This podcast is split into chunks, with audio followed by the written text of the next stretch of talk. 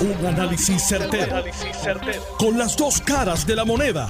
Donde los que saben no tienen miedo a venir. tienen miedo a venir. Esto es el podcast de Análisis 630 con Enrique Quique Cruz. 5 y 7 de la tarde de hoy, lunes 11 de abril del 2022. Tú estás escuchando Análisis 630. Te invito a que le des follow a mi canal de YouTube bajo Enrique Quique Cruz en línea telefónica con Tomás Torres Placa. Buenas tardes, Tomás. Muchas gracias por tomarnos la llamada. Bienvenido a Análisis 630. Gracias, Quique. Un saludo a ti, al panel de estudio y a todos los radioescuchas en la tarde de hoy. Tomás, eh, yo, yo quiero tocar varios puntos contigo, principalmente lo que tiene que ver con las reclamaciones que puedan tener los consumidores número uno. Y segundo, eh, la política pública de antes cuando estaba la Autoridad de Energía Eléctrica referente a eso. Pero primero quiero comenzar con un documento, el cual yo tuve la oportunidad de examinar. Es un documento de cerca de 55 páginas. En la página número 40 aparecen las firmas de cuatro comisionados del negociado de energía con fecha del 31 de mayo del 2021. Es un documento en donde Luma había presentado ya ante el negociado de energía dirigido por Edison Avilés un, una, un pedido de relevo de responsabilidad. Ah, seguro. Y ese relevo le fue otorgado por el negociado de energía de Puerto Rico y cuatro comisionados el día antes que Luma comenzó operaciones comenzó las operaciones, ellos comenzaron el primero de junio del 2021 a tomar posesión de la distribución y la transmisión. El 31 de mayo, el negociado de energía le otorga ese relevo de responsabilidad, lo cual implica y le da el waiver. El waiver es que tú no vas a ser responsable y tú no tienes que pagar por problemas que tú hagas. ¿Tú tienes conocimiento de ese documento? No, seguro, tengo conocimiento y, vi la vista pública, la vista técnica que celebró el, negociado y estoy muy familiarizado. Eh, lo que pasa aquí que es que Luma, eh, eh, tú sabes la, el, el, el, término de se sirvió con la cuchara ancha. Ajá. Pues en este en esta ocasión Luma quería servirse con algo más con una cuchara ancha porque ellos pidieron un relevo no solamente de responsabilidad, sino un relevo en caso de negligencia, de negligencia crasa. Ese ese ese pedido de, de que más de servirse con la cuchara ancha es como servirse con una pala, ¿no? Pues eso fue denegado por el negociado. El negociado pues eh, otorgó un relevo de responsabilidad más o menos el, el estándar en los contratos pero a mí lo que me llamó la, atención es que tardaron mucho en, matar el tema, se entretuvo mucho al tema, se le dio eh, como que un, un hálito de esperanza a Luma de que se le iba a otorgar esa relevo de responsabilidad por negligencia crasa y al final pues lo, lo que se le hizo fue se le otorgó un relevo de de, responsabilidad, oye, y, no es que esté bien tampoco, hay que tener cuidado cuando tú otorgas ese tipo de relevo de responsabilidad. Y un relevo de responsabilidad eh, normal en, en caso de, situaciones donde ellos no tienen responsabilidad, o sea que en este caso, si se prueba negligencia, sí serían responsables. Ahora, ahora, ellos, ellos dicen que usted puede someter su reclamación, pero que es muy poco probable que eso prospere. Eso es lo primero que lo acaban de decir ahorita. Y lo segundo es que yo recuerde, y tú necesito que tú me, me, me des luz en cuanto a esto, pero que yo recuerde, nunca en todos los apagones anteriores han habido reclamaciones por pérdida de comestible. En la historia yo no recuerdo que haya habido eh, reclamación por pérdida de combustible. Correcto, y, y eso te da la, la, la como eso es un indicador, Quique, y muy, buen punto, es un indicador de lo molesto, de la indignación que hay, eh, con, con, más que el, el, operador, sí, con, sino con unas actitudes, con unas respuestas, con un discurso, ¿no? Eh, eh, hombre, que, que no se va a responder por equipo dañado, no, no, salió hoy eh, hacerle frente a eso la, la licenciada Jania Rivera, que dirige la Oficina Independiente de Protección al Consumidor, que la responsabilidad por daño a los consumidores no, no, se, no se eliminó ni, ni, está eh, eliminada, sino que eso se mantiene. Eh, lo que es en relación de la, el, el, dar daño por otros daños más allá causado de equipos dañados como pérdida en sus alimentos, etcétera, eh, nunca antes que yo recuerde yo lo había escuchado un reclamo tan grande de la ciudadanía de que así sea, porque hay como un, un, olorcito, ¿no? De que esto se pudo haber evitado. El, el haber tenido eh, los 1.200 megavatios que tuvimos el viernes en la tarde, José Colón mencionó, en su primera palabra mencionó que eso se podía lograr entre 2 y 24 horas. ¿Por qué en lugar entre 2 y 24 se tardó entre 36 y 48? Eso es lo que hay que investigar. Hay que investigar esos protocolos para ver si esos protocolos estaban bien hechos, estaban hechos con una base fáctica o simplemente era traer este eh, procedimientos enlatados de otros sitios y tratarlo de implementar aquí, cuando aquí hay una fórmula aprobada, que tú, tú estás aprendiendo para lo seco. Tú empiezas aprendiendo para lo seco y de ahí vas a las diferentes plantas, ¿no? Eh, pero no fue así, pero no fue así. No, fue, no fue así. Porque, había otro protocolo. Bueno, había otro protocolo y se quiso imponer otro protocolo. Se quiso imponer. Bueno, pero eso es improvisar. Exactamente. Porque el protocolo que se trató, el protocolo que se trató de implementar para energizar a Puerto Rico después de este apagón fue empezar por Yabucoa. Ahora, dime quién. Y eso fue un error.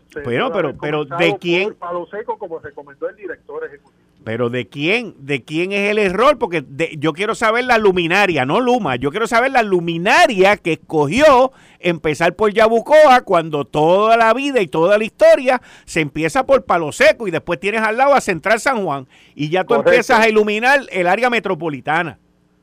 Y, ese es el punto aquí, que vemos aquí un operador que trata de, implantar eh, eh, eh, protocolos que no funcionan.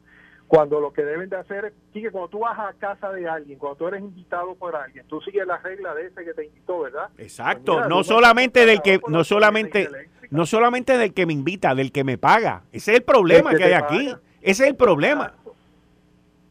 Ese es el punto.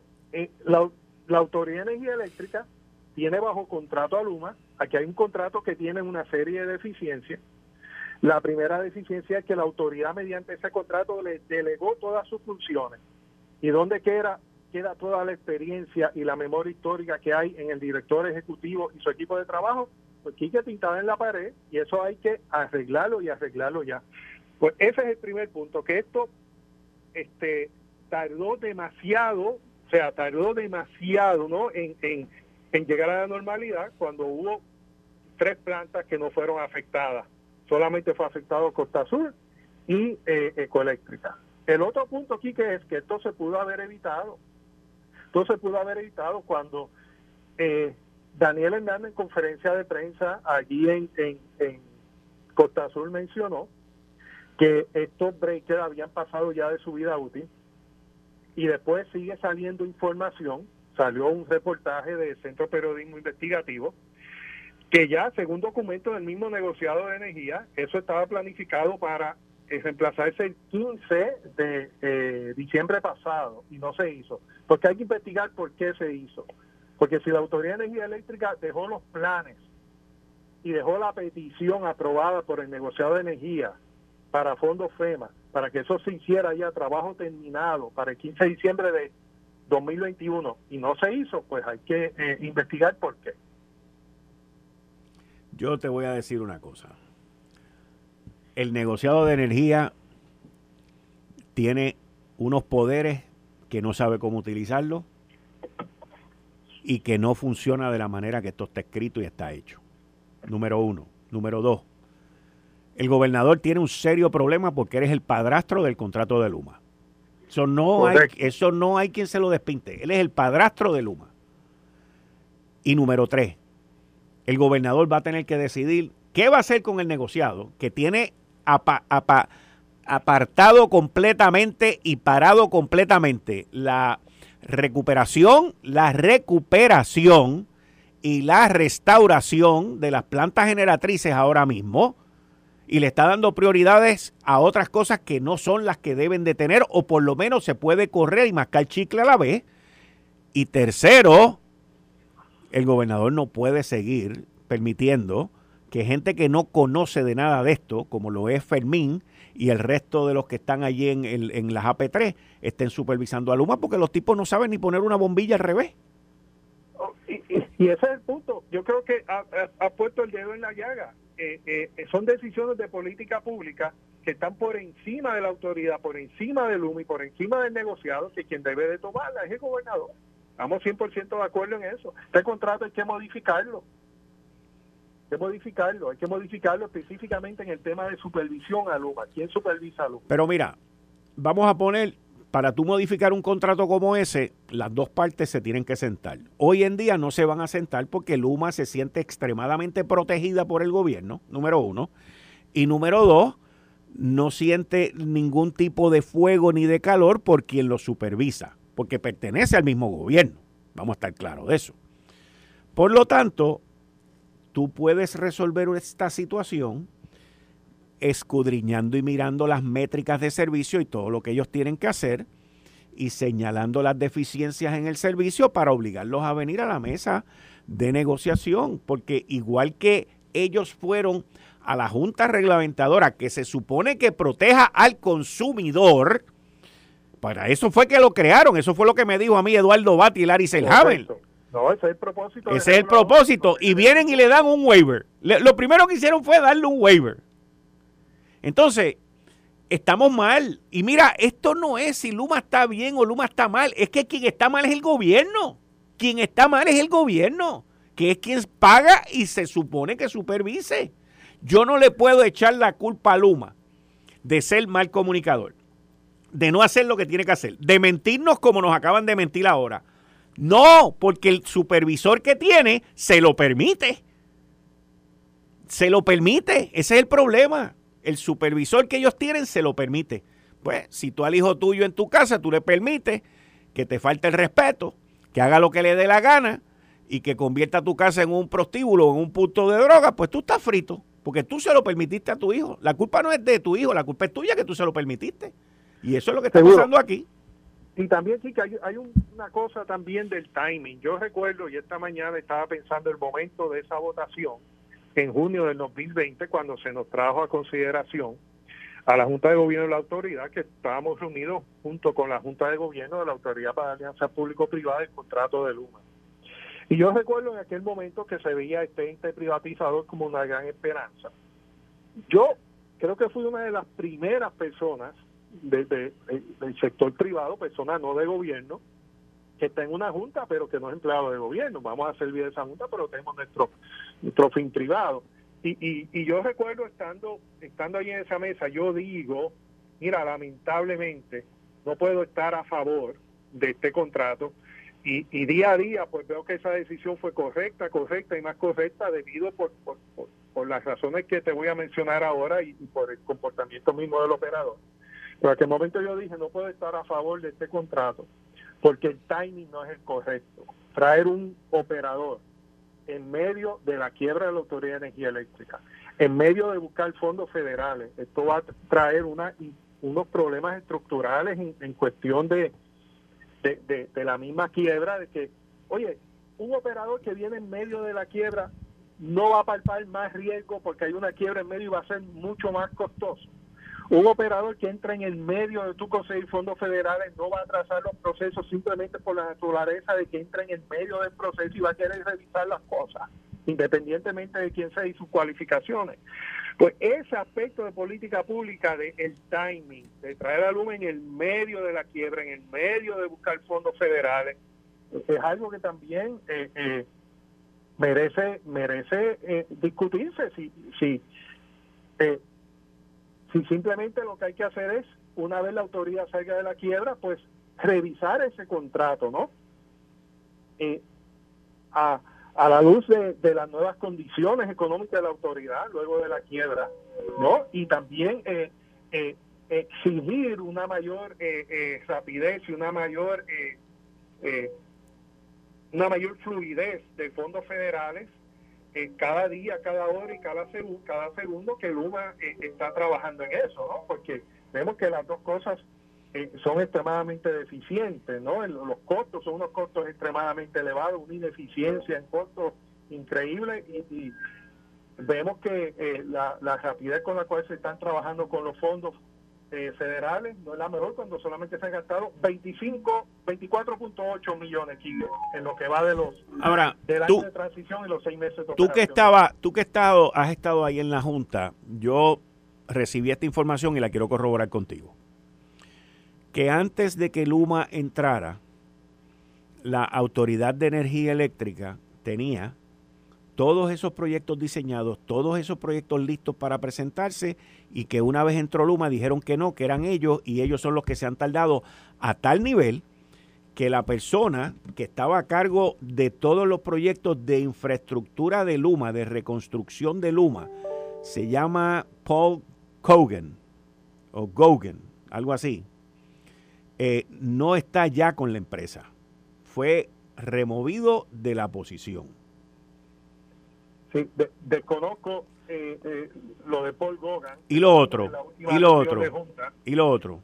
Eh, pero, pero lo otro sí es correcto, y, y es correcto con, con, documentos. La Autoridad de Energía Eléctrica sometió, antes de que entrara Luma, proyectos que fueron aprobados por el negociado de energía. O sea que lo que tú estás diciendo es correcto con fecha. Para decirte más, el cambio de esto, es, este breaker de Costa Azul tenían fecha de cambio eh, eh, provista por la Autoridad de Energía Eléctrica de diciembre 15, esa era la fecha. ¿De qué año? Pues la Autoridad de Energía Eléctrica había sometido el escopo fuerte de muchísimos proyectos de transmisión y distribución. ¿A quién? Entre ellos esta línea de, de 230 mil voltios. ¿A quién le sometió? de energía y fueron aprobados por el negociado de energía. ¿Y por qué? Y entonces cuando entra Luma cambia todo eso.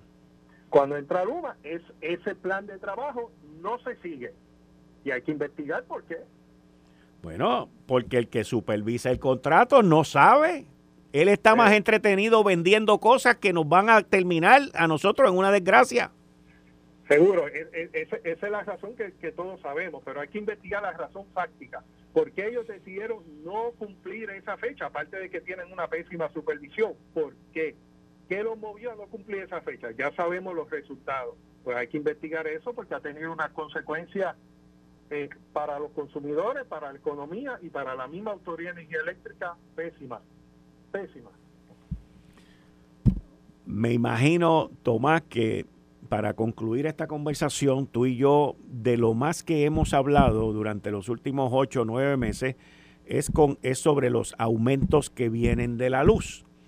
Yo me imagino, tengo que calcular, que como hemos pagado y utilizado el combustible más caro, que es el diésel, para mantener a Puerto Rico iluminado, pues eso lo veremos en la factura de junio. Esos cargos definitivamente ya están ahí, porque el combustible se usó eh, eh, eh, y se gastó. O sea, y, y, las primeras 36, 48 horas el país corrió con diésel. Y eso está en el récord. Excepto San Juan 7, que estuvo prendido, los demás era diésel. Así que eh, lo que tiene que hacer, como hablamos ahorita, la política pública, el gobierno, no más allá de la autoridad, más allá del negociado, más allá del volumen, buscar los fondos para mitigar esto. Escuché que estaban insistiendo en los 200 millones. Yo creo que se debe de insistir para interrumpir este aumento y los dos meses que quedan, que el aumento sea, sea eh, mitigado ¿no? y que no entre en funciones, la autoridad debe de pedir una reconsideración a la decisión del negociado para estos dos meses que quedan y debe de mitigar también este incremento del costo por el diésel. Wow. Por el uso del diésel. Tomás, ¿cuándo es la próxima reunión de, de la Junta? La semana próxima, el viernes. Te voy a hacer una pregunta, Tomás, que tú eres estudioso de todo esto. ¿Cuántos años tú llevas ya en la Junta de Gobierno de la Autoridad de Energía Eléctrica? Tres años. Tres años, ok. Eh, ¿Tú tienes conocimiento, entiendo que sí, de la ley habilitadora de la Autoridad de Fuentes Fluviales? Sí, sí. Te estoy hablando de la ley 83 de 83 del 41. Del 41. De mayo, de mayo del 41. ¿Esa ley está vigente? Seguro. Ok. ¿Y esa ley no le delega todos los poderes a la Junta de Gobierno, designa los activos y los servicios de la Autoridad de Energía Eléctrica y la crea como una corporación independiente y se supone que entidades como Core 3 no estén tomando ni supervisando cosas que no les toca bajo esa ley. Pregunto. Sí, lo, que sucede es que hay, hay otra ley, Ajá. que es la ley 120, que le quita funciones a la, a la Autoridad de Energía Eléctrica. La ley 120 del 2018, 2018 que es la ley para transformar el sistema. Correcto, le quita funciones a la Autoridad de Energía Eléctrica en todo lo que tiene que ver los contratos de alianza. ¿no? De alianza. Esa, esas funciones se le quitan a la Autoridad de Energía Eléctrica. Hubo una serie de leyes que enmendaron la ley 83, como bien mencionas, y no solamente eso, sino que el mismo contrato, y que y esto es, yo no sé por qué esta cláusula se firmó, para que el público, los escucha entiendan, por ese contrato la autoridad firmó un poder y le dio toda su autoridad a Luma.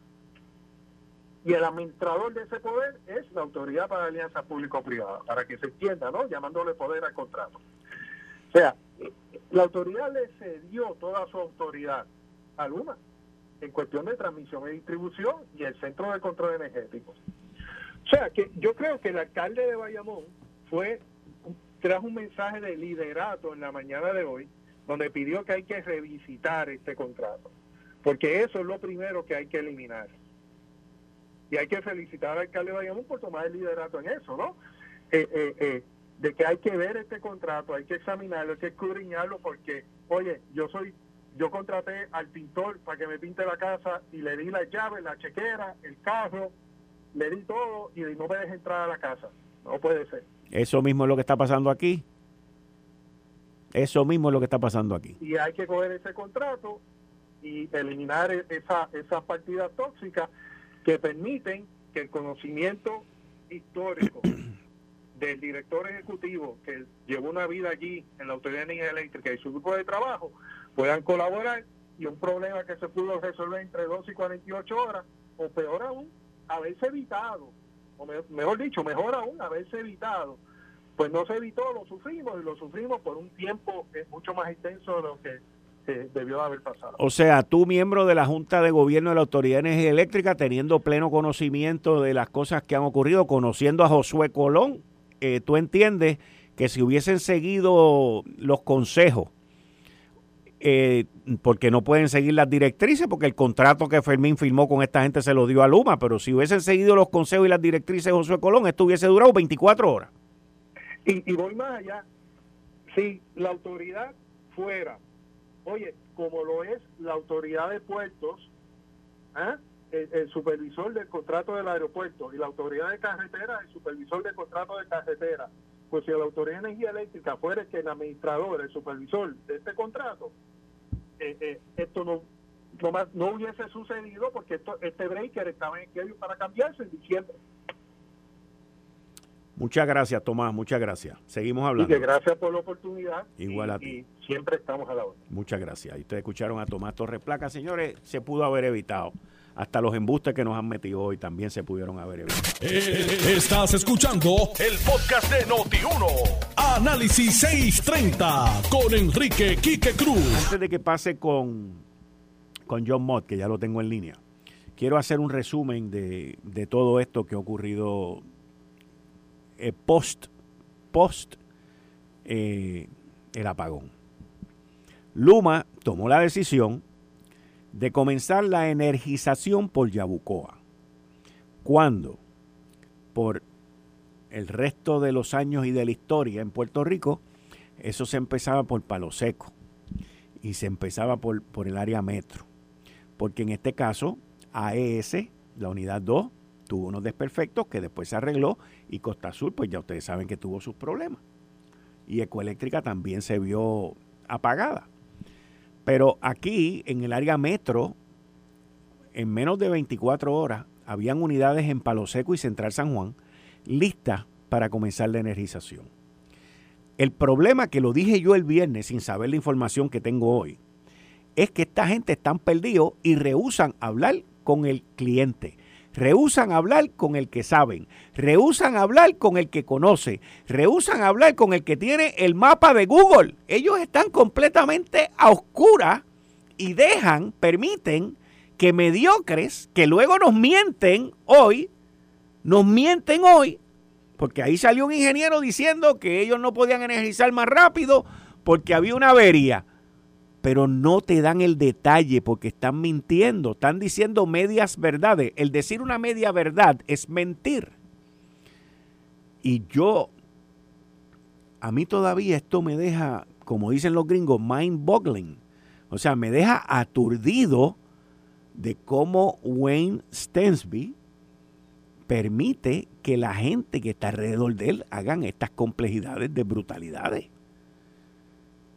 El tipo que más sabe del sistema es tu cliente y tú no hablas con él, no te comunicas con él, no coges los consejos que te da. ¿Tú crees que el tipo quiere que tú salgas mal? No, pues si él está cogiendo candela igual que tú, pero se deja llevar por personas que traen guerras de tribus ancestrales y entonces no hacen lo correcto. Y ahí es donde está el problema, sin contar que el gobernador no hay quien lo zafe de esta. O sea, al gobernador no hay quien le despinte. No hay quien le despinte esta. El gobernador es el padrastro de Luma y tiene que imponer disciplina. Y puede seguir confiando en Omar Marrero, y estoy hablando de las P3, P3, y puede seguir confiando en Fermín de P3. Y los dos lo van a llevar a lo que yo dije ya en un artículo en el Nuevo Día, a ser un gobernante de un término, de un término. Ya Fermín le trazó la ruta. Si él quiere seguir en esa ruta, pues mira que siga por ahí para abajo. Pero ya Fermín le trazó la ruta. Y no hay quien salve esto a menos que él cambie de carril, cambie de carro y que no se vaya por un carro eléctrico porque puede haber un apagón y se puede quedar sin batería. Pero esa es la realidad de hoy. No existe otra. El negociado le tiene el dedo metido en el ojo al gobernador también. Hacen lo que le da la gana. Le dieron demasiado poder en esa ley del 2018. Demasiado poder.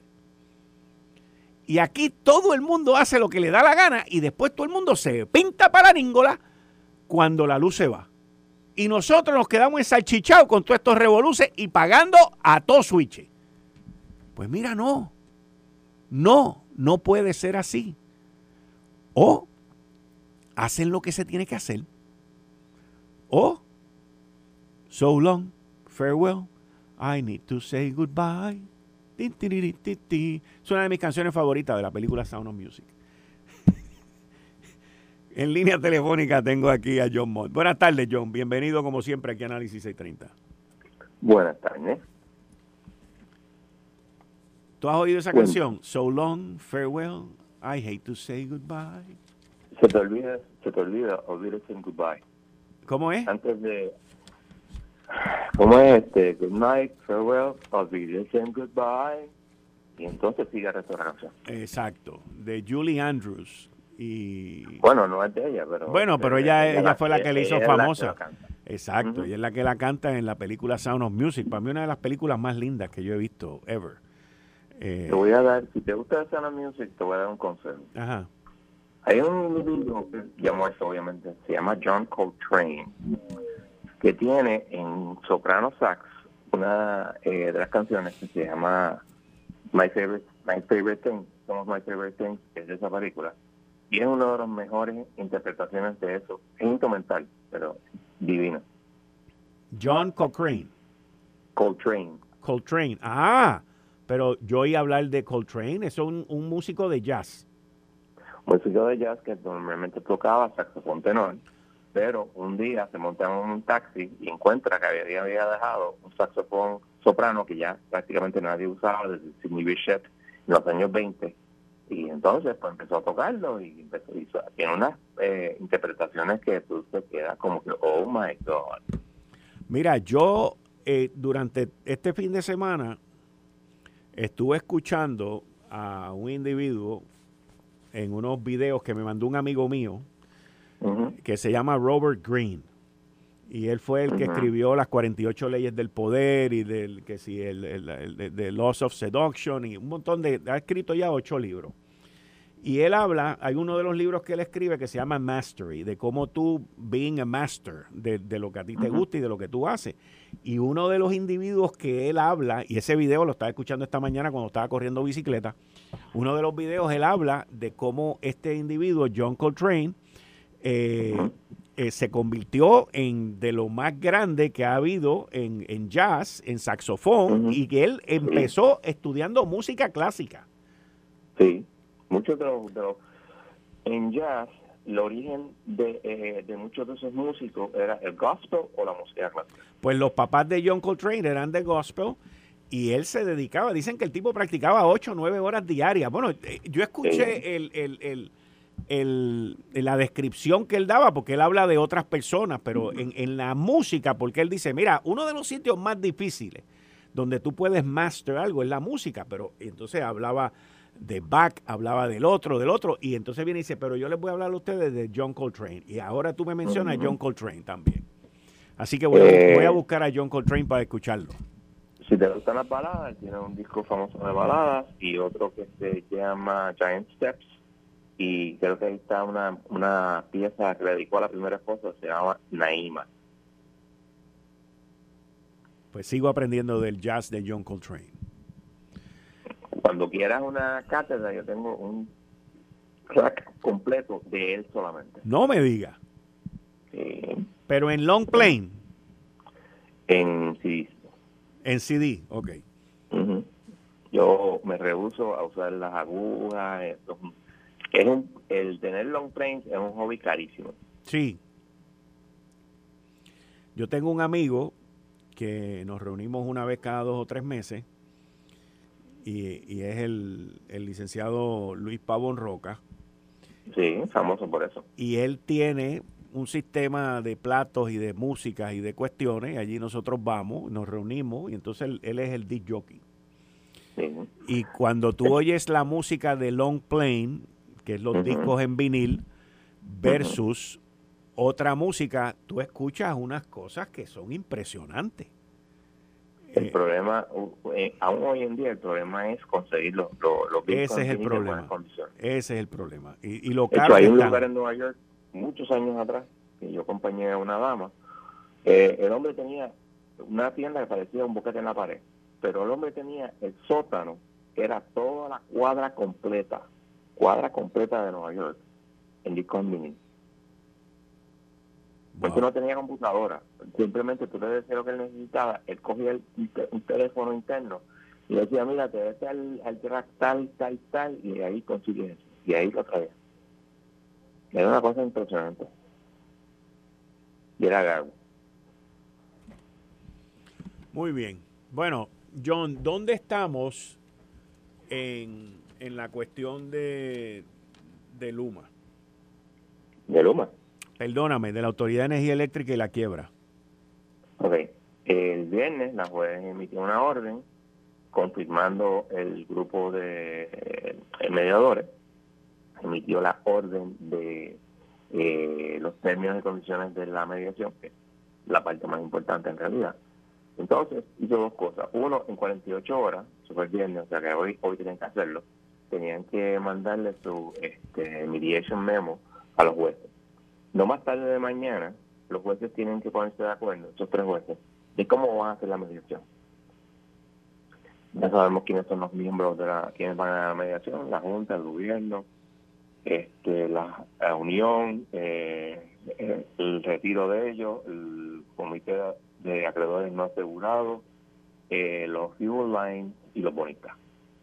Sino que trataron un par de gente de meterse, pero la, la web básicamente se los denegó. Y, pero dijo, y todas las cosas fabulosas de, la web Swain. Ella es muy dulce y muy amable. Pero eso sin perjuicio, ustedes le puedan pedir al mediation team entrar a la mediación. Obviamente, si la juez se lo, se lo denegó ya, ¿qué va a hacer el mediation team? Le va a decir, no, vengan para acá, por favor. We know what's going to happen. Y eso es lo que hay. Este, eh, ah, sí, pero bien importante, se cambió un poco el proceso, no el proceso, sino las fechas. O sea que tenemos hasta el 2 de mayo para radicar el, plan de ajuste. La juez ordenó que la mediación termina el primero de junio. lo extendió, lo extendió. exacto. Extendible, no más de, ah, el, comité puede extenderlo, esos tres jueces, pero no más del primero de julio sin una orden del tribunal. En otras palabras, si el comité le dice, mire, bueno, nosotros estamos cerquita, tenemos un poquito más de tiempo, yo estoy seguro que nada, se los va a dar. Bueno, si están, en, si están encaminados bien, sí. Oh, no, detalle. Ahora la pregunta va a ser si en esencialmente, vamos a decir, 30, 60, eh, 75 días, tú puedes lograr todo eso. Está difícil. Wow. Y, y, y, principalmente con los eventos que estamos que estamos viviendo. El problema de eso, fíjate, es, creo yo, que el gobierno y posiblemente la Junta le quieran quitar más dinero a las bonistas. Y no estamos hablando de un peso, o sea, estamos hablando de algo sustancial. Y los bonistas se reducen. Eso se ocurre, pues entonces tienes un tranque. No puede llegar a, un, a lo que quiere la juez, que es un plan de ajuste consensual. Y ella, yo no la veo ahí aprobando un plan de ajuste que no sea consensual. Ya ha sido bastante clara sobre eso. este Porque obviamente yo no creo que haya unanimidad porque cuando tú tienes la, eh, la, unión y tienes al, al, retiro, llevan a que te paguen 100%. Y eso no necesariamente va a ocurrir. Porque acuérdate que aquí es, diferente, porque el gobierno no puede decir, ah, pues yo lo pago. Porque el gobierno no es la autoridad. La autoridad es una entidad aparte. Y la Junta ha sido bien clara sobre eso en múltiples ocasiones. Así que, ¿qué va a pasar ahí en 75 días? Who knows. Hmm. Claro, se puede extender un poquito más, pero o sea, si tú llegas a unos acuerdos en principio en cinco días, wow, hay que quitarse el sombrero. Especialmente que si el, gobierno y otras entidades insisten en cambiar sustancialmente el ABC. Ok. And that's about it. No hay más nada. Este, entonces, si no se llega a un acuerdo, pues entra la orden anterior, él dice, bueno, podemos seguir eh, la litigación o estimar la, la quiebra, etcétera, etcétera. Todas esas son alternativas. ¿Tuviste oportunidad de ver, escuchar o, o analizar los procesos que fueron hoy en contra de Elizabeth Torres? Yo considero eso una pérdida absoluta, completa y total de tiempo y no le presto ninguna atención. Ok, porque obviamente ¿Por qué lo considera? Porque ella no cree en el proceso, está robando 90 mil pesos, pero la ley no es clara ni especifica qué se puede hacer sobre eso. Y levantó un punto válido de, cuestión política. Yo no creo que aplique, pero... Bueno, pero, pero se la dejaron, se la aceptaron allí. No, le dijeron tienes que a los dos Sí, sí. cinco días. Cinco días, pero, pero el, licenciado Corona decía, mira, ella presentó los informes. No, no dijo, no dijo qué tipo, no dijo qué tipo de informe ella presentó, pero la, la fiscal, una de las fiscales de apellido Lugo, estaba insistiendo todo momento que las dos principales tareas de los delegados, una es trabajar a tiempo completo en pro de la estadidad, y la otra es rendir el informe. Pero a mí lo que me, causa un poquito de suspicacia para ayudar al juez a decidir es por qué no sometieron copias de informes de otros delegados para que el juez tenga la oportunidad de compararlo con los de Elizabeth Torres. Yo no creo que eso sea relevante. ¿Por qué? ¿Por qué? ¿Por qué? Porque lo que tú haces Elizabeth Torres no ha hecho nada. Correcto. Pues entonces, al tú presentar informes de otros que han hecho, tú validas que la otra no hizo. No, no necesariamente. Ok. el punto es, o sea, si ella hubiese puesto, pues mira, yo hice tres llamadas, en tres meses hice tres llamadas, yo te decía, pues mira, como no hay ningún estándar, pues eso es aceptable. Todavía no ha hecho nada. Ya es el otro extremo, ¿entiendes? Pero, pichón, o sea, eso seguirá hasta el Supremo que decidan. O sea, pero para mí esto es una pérdida de tiempo. Nosotros tenemos 20.000 problemas.